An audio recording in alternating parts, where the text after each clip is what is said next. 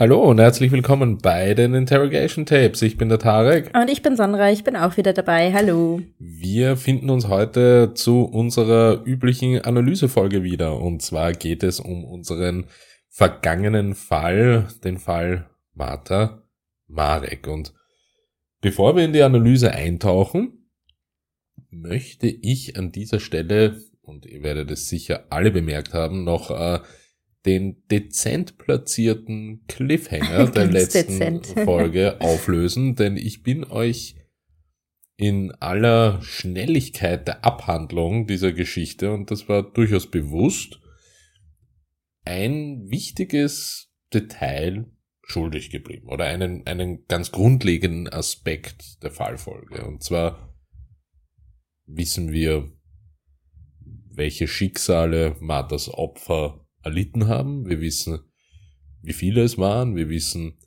ähm, dass es tendenziell immer um, und da auch wieder eine Parallele, zu der wir später kommen, zum Fall Blauensteiner, immer um Liquiditätsprobleme ging, die diese Verbrechen ausgelöst haben. Aber was ich euch halt schuldig geblieben bin, ist ganz einfach die Tatsache, wie sind diese Opfer umgekommen? Durch was? Was war die Tötungsmethode von Martha? Denn das einzige Mordwerkzeug oder die einzige Tatwaffe, die ich euch in der letzten Folge ähm, in Erklärung bringen konnte, war noch die allererste Tat mit der Axt und dem abgehackten Bein von Emil. Wenn ihr an dieser Stelle jetzt ähm, bei dieser Episode gar nichts mehr versteht, dann würde ich euch dringend empfehlen, die vorherige Episode mal durchzuhören in der Fallfolge.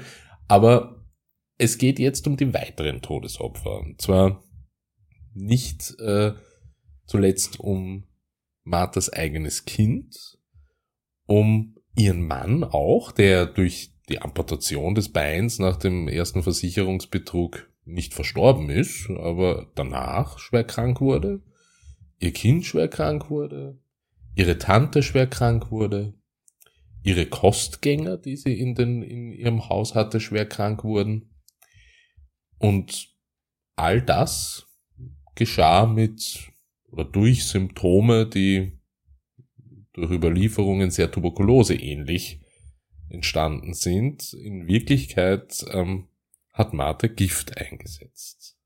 Und zwar nicht irgendein Gift, Martha hat Thallium eingesetzt. Thallium ist ein, ein, ein hochgiftiges Metall, das ähm, eben ähm, wirklich von Martha bewusst eingesetzt wurde, um ähm, ja, um auch ihr eigenes Kind umzubringen, um ähm, alle in dem vorherigen Fallfolgen genannten Opfer im wahrsten Sinne des Wort Wortes zur Strecke zu bringen. Und das ähm, war Marthas ausgewählte Tötungsart. Wir wollen jetzt in der Analyse ein paar Parallelen ähm, ziehen, einerseits, also zu, zu zwei Themen, jetzt einmal von meiner Seite aus. Und zwar einmal ähm, Marthas Kindheit, Marthas Bildung, Marthas Missbrauch äh, und, und ihr Lebensstil, den sie sich ähm, von null auf nichts durch ihren Missbrauch unter Anführungszeichen durch Zwang erarbeitet hat und ja, die, die, die fast schon zwanghafte Intention, diesen Lebensstil auch zu erhalten, gleichzeitig mit dem Geld, was man hat, auch nicht umgehen zu können. Und das ist halt wieder ein wenig eine Parallele, erstens was das Aufwachsen in bitterer Armut betrifft, äh, zu Elfriede Blauensteiner, was den zwanghaft, das zwanghafte Aufrechterhalten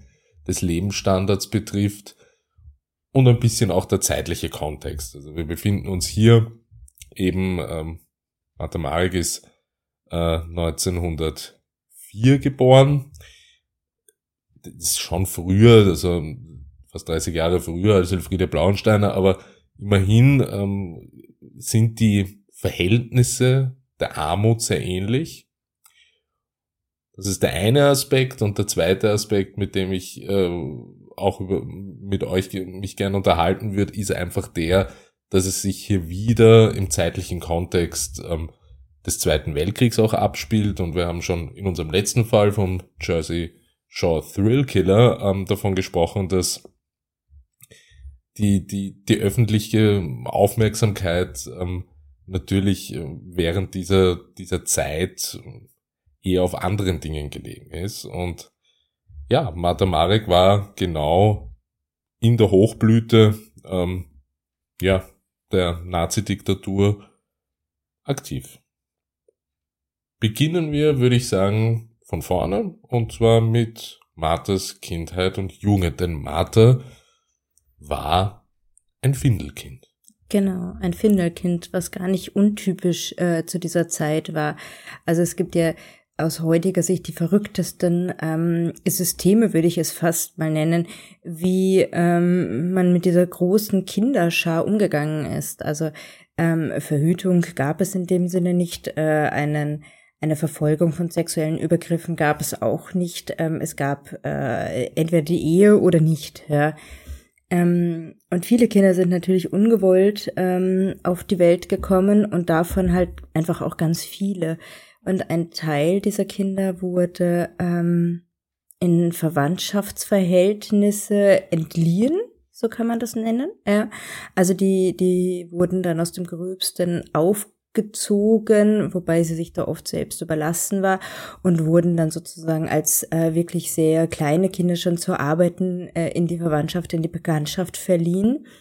Ähm, das vor allen Dingen auch auf dem Land, also dass dann äh, gesagt wurde, okay, äh, die Kinder, weiß ich nicht, sind zwei, drei Monate bei einer anderen bekannten Familie, werden von der halt äh, ernährt und gleichzeitig müssen sie arbeiten, ja.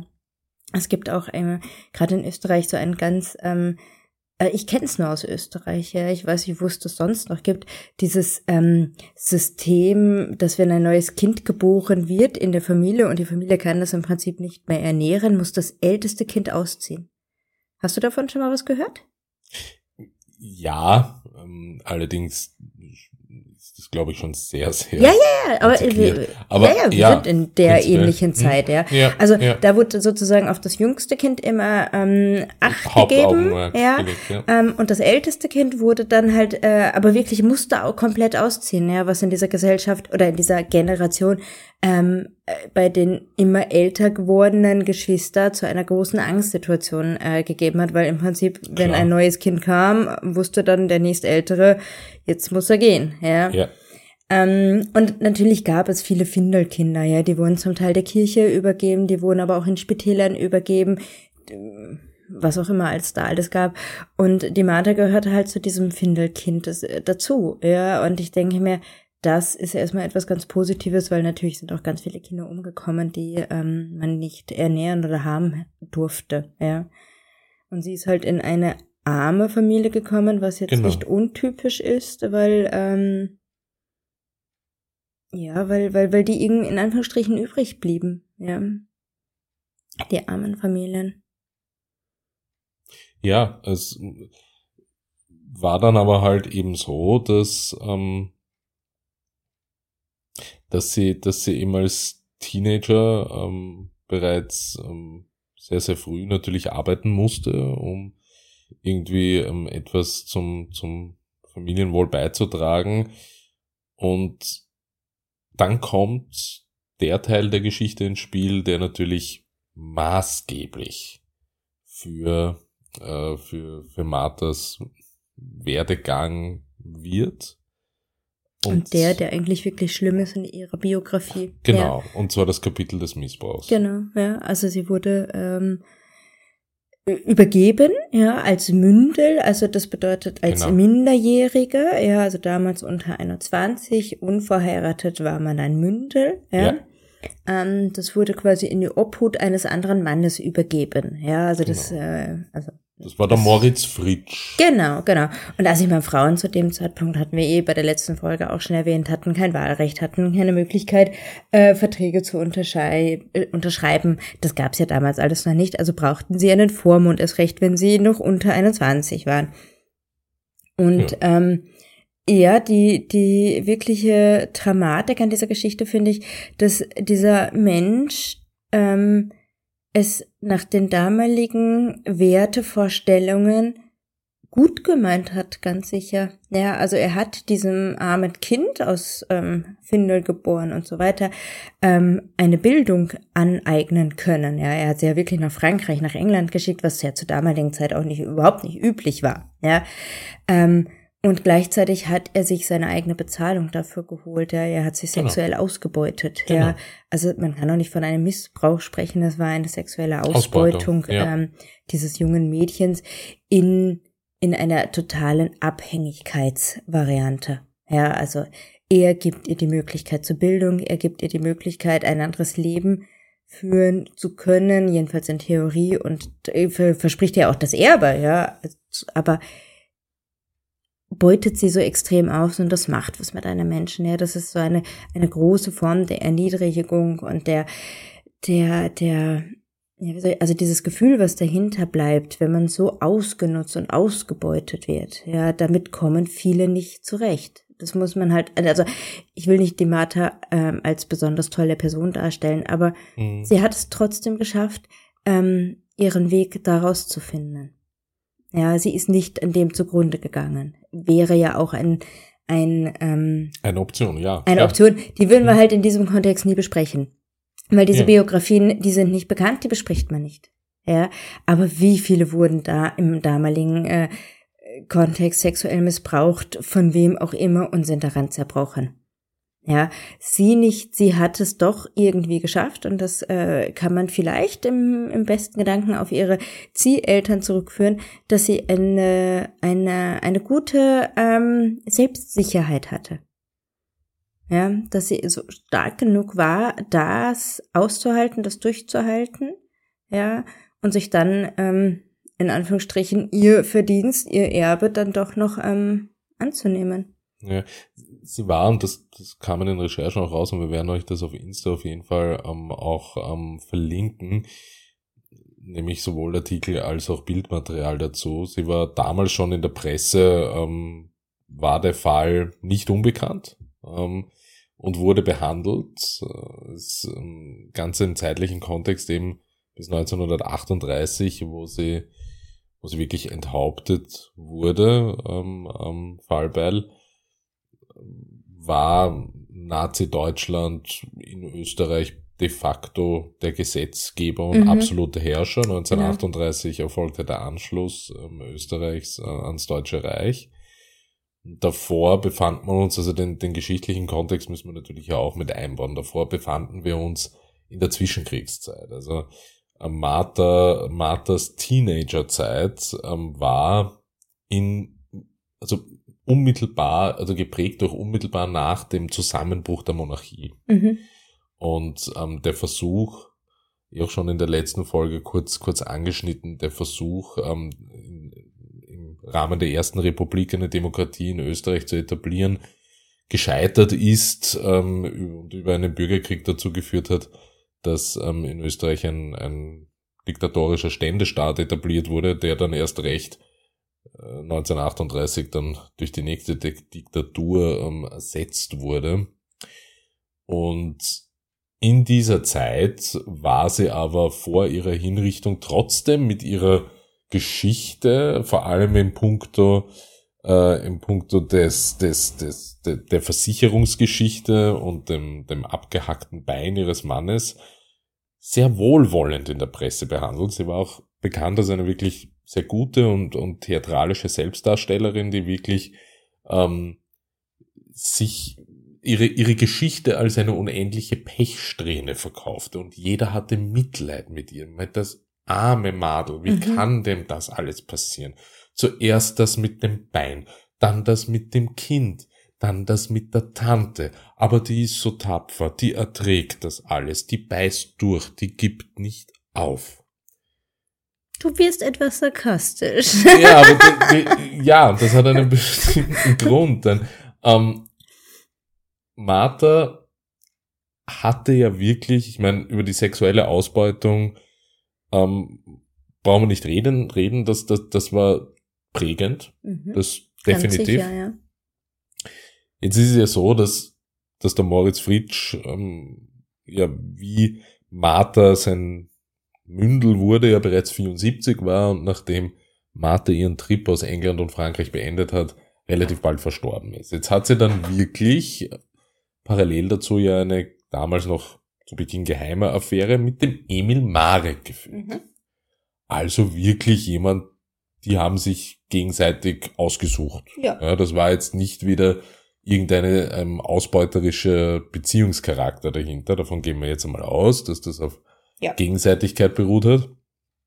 Naja, und dann war es halt so, dass, ähm, dass, dass Martha schon die Möglichkeit gehabt hätte, das alles in geregelte Bahnen zu lenken, indem man das riesige Vermögen, was sie geerbt hat, und ich habe nämlich nachrecherchiert, das verlinke ich euch heute dann auch in Insta, die Villa in Mödling vom, vom, vom ähm, Moritz Fritsch, die steht heute noch. Echt? Ja.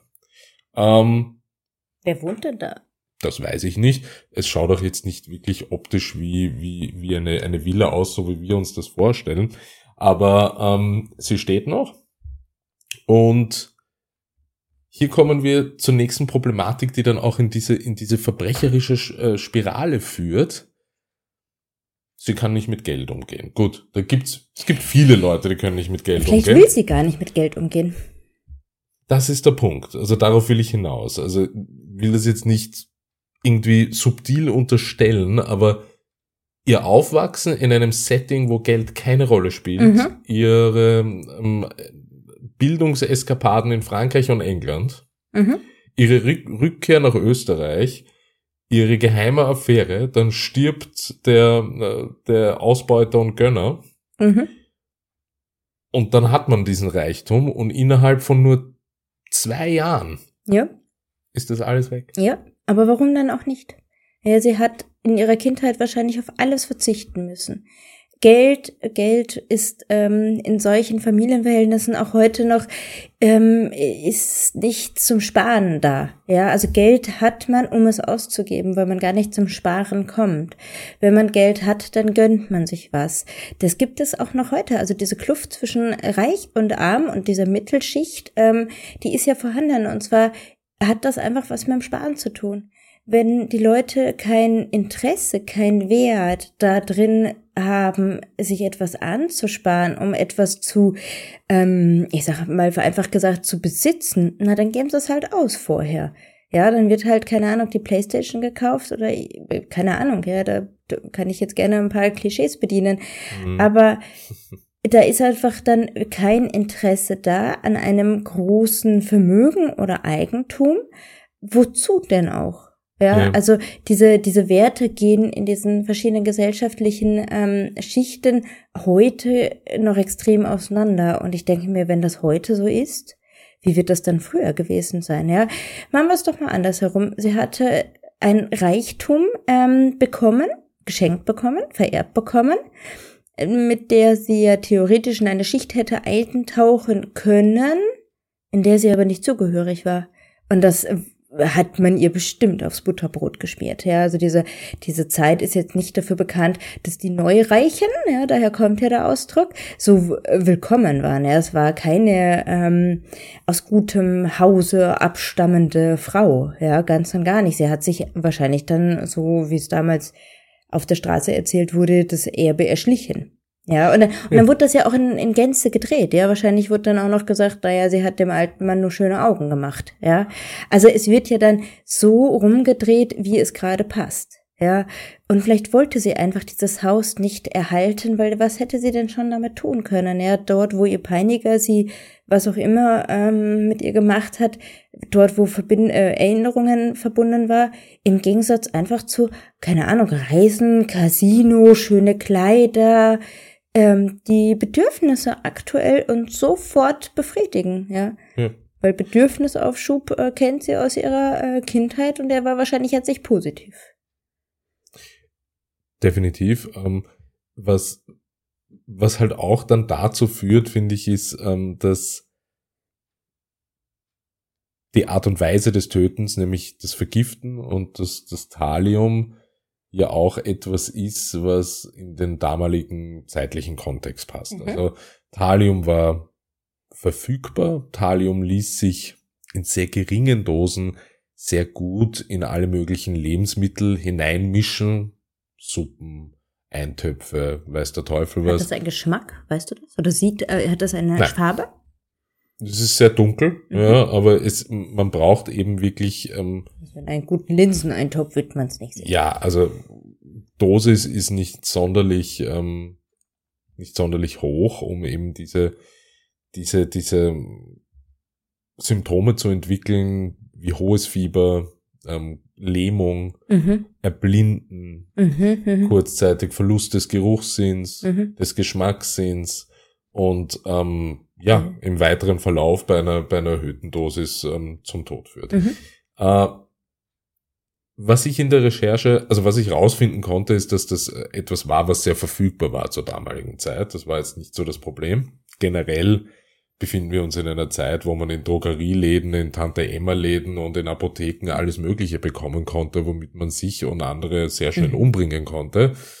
Und es wurde halt zur damaligen Zeit überhaupt gar nicht ähm, erfasst, wer was ge gekauft hat oder ähm, ge genommen hat oder für was. Das, ähm, also die Apotheker waren halt die damaligen Drogendealer der Zeit, ja, in abgeschwächter Form. Das darf man halt auch nicht vergessen. Ja, ja, ja, aber, aber ja. ich meine, sie haben, sie haben normal ihr, ihren Beruf ausgeführt, aber ich, das meine ich halt damit, du konntest halt dort alles legal besorgen. Ja? ja. Und die Menschen, die aus dem Ersten Weltkrieg natürlich zurückgekommen sind, die haben ja ähm, viel ähm, mit dieser Schmerzmedikation und mit diesen Traumabewältigungsgeschichten mitgebracht, ja. Und da haben ja natürlich auch die Apotheker ihr ähm, Sortiment drauf angepasst, ja. Ja, es ist auch ähm, wirklich, es ist, die, die Geschichte mit dem Thalium führt dann ja doch am, am Ende, jetzt springen wir wieder ein Stück vorwärts, ähm, ja, ihre Kinder, sie hatte wirklich ihre, ihre Tochter Inge, die, die stirbt. Ähm, dann gibt es noch einen weiteren Säugling, der ebenfalls ähm, der mysteriösen Krankheit stirbt. Äh, und ihr letzter Sohn, der Alfons, ähm, der wird zwar krank, ähm, überlebt aber. Dürfte es ein Problem mit der Dosierung gegeben haben. Auf alle diese Kinder war zuvor, kurz zuvor, eine Lebensversicherung abgeschlossen worden. Und spannend wird ihre ja, das hat funktioniert zur damaligen Zeit. Also es hat damalige, wirklich offiziell hießen die wirklich Versicherungsbeamte, also wären sie im Staatsdienst und Versicherungen haben ja auch wirklich Detektive beauftragt, um ähm, Versicherungsfälle zu prüfen. Das ist heute wahrscheinlich auch noch so, oder? Ja, aber das sind keine Staatsbediensteten. Nein, nein, äh, die, die, die, die Detektive. ja, wenn, dann geht's hier um unabhängige Sachverständige. Ja. ja das, das ist wieder was anderes. Aber ähm, im Prinzip passiert ja dann Folgendes, dass Martha versucht den, oder, oder man hat so das Gefühl, sie versteht am Ende der Geschichte, nach all ihren Todesopfern, hat sie ein Gespür dafür wenigstens entwickelt, wo sie sich denkt, okay, jetzt habe ich den Bogen echt überspannt. Das sind zu viele Tote in Kombination mit unmittelbar davor abgeschlossenen mhm. Versicherungen. Und dann fällt ihr, das ist jetzt auch noch der allerletzte Cliffhanger, den ich auflöse, dann fällt ihr ja noch nach dem Tod ihrer Tante und den, und den Kostgängern, also den Untermietern zu Neudeutsch, fällt ihr dann noch ein, damit, jetzt wirkt sonst überhaupt nicht mehr authentisch, damit das noch glaubwürdig wirkt, können ja nicht einfach alle rund um mich herum die ganze Zeit an diesen Symptomen ähm, leiden und sterben das muss ich auch bekommen. Mhm. Und dann beginnt sie das zu simulieren. Das löst sich dann beim Prozess durch wundersame Heilung all ihrer Symptome dann auf einmal auf.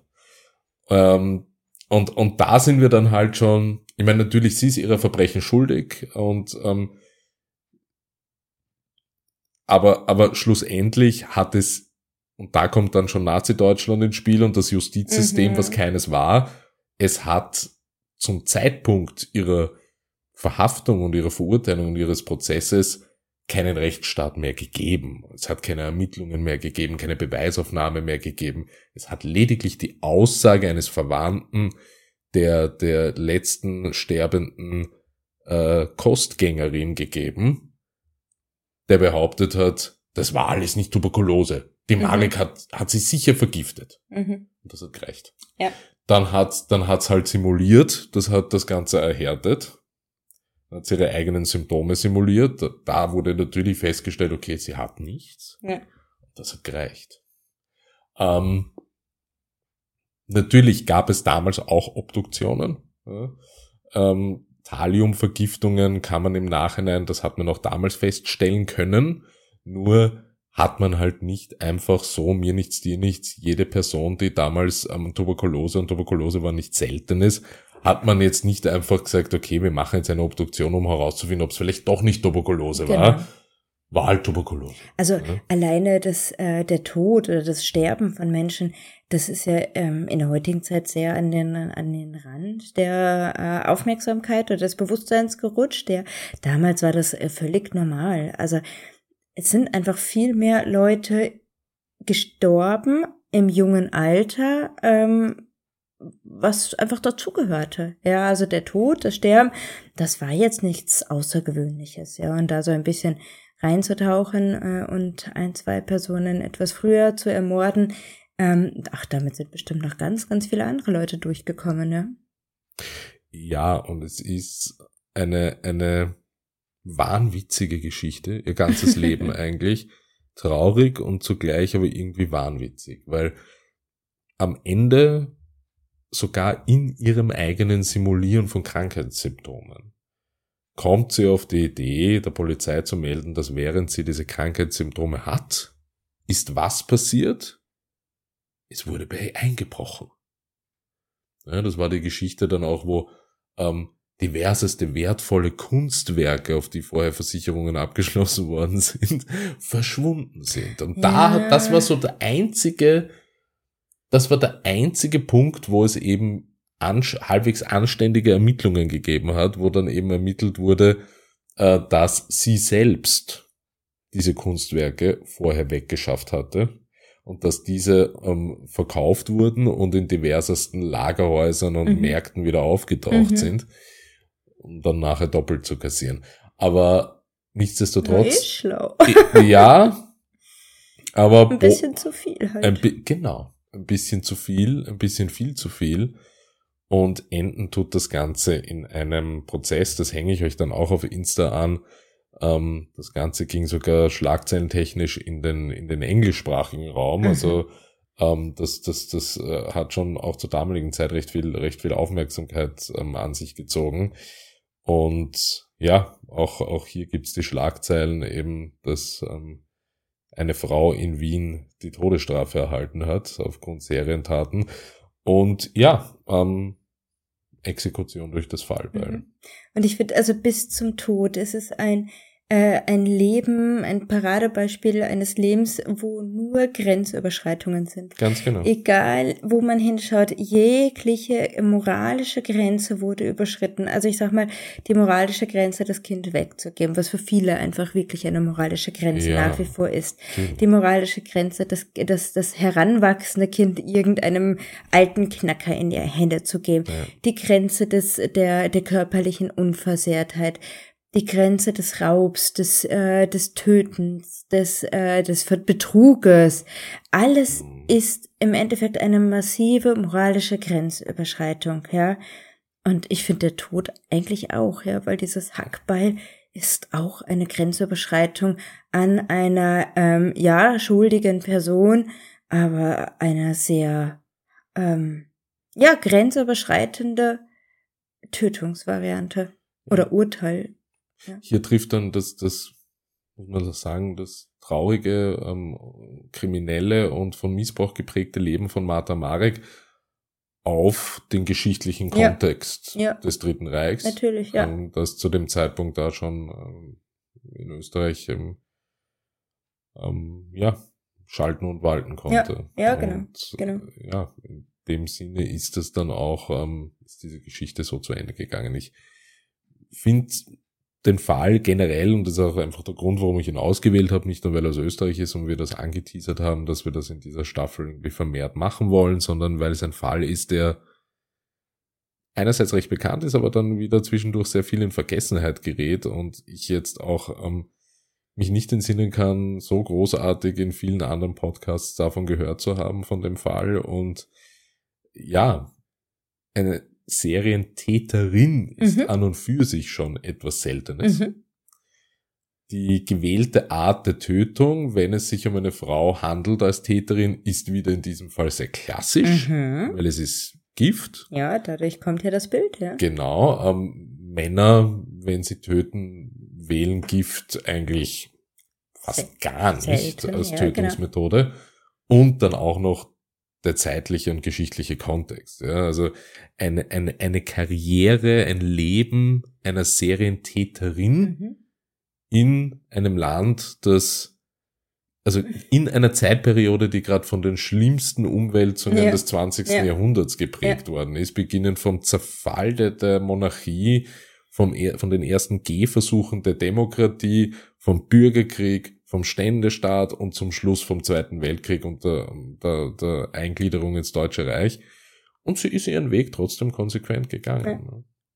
Aber auch genau in diesem Kontext muss man ja auch diese, diese Entschlossenheit sehen und dass nichts beständig ist, ja. Denn ja. Ähm, dieser, der, der, der Mann von ihr, der hat sich einfach mal sein Bein abgehackt. Genau, ja. das ist in den Recherchen, finde ich, auch raus echt spannend. Also der war ja auch nicht ohne. Das mhm. war ja seine ja. Idee. Ja. Also das, das, das war ja seine Idee.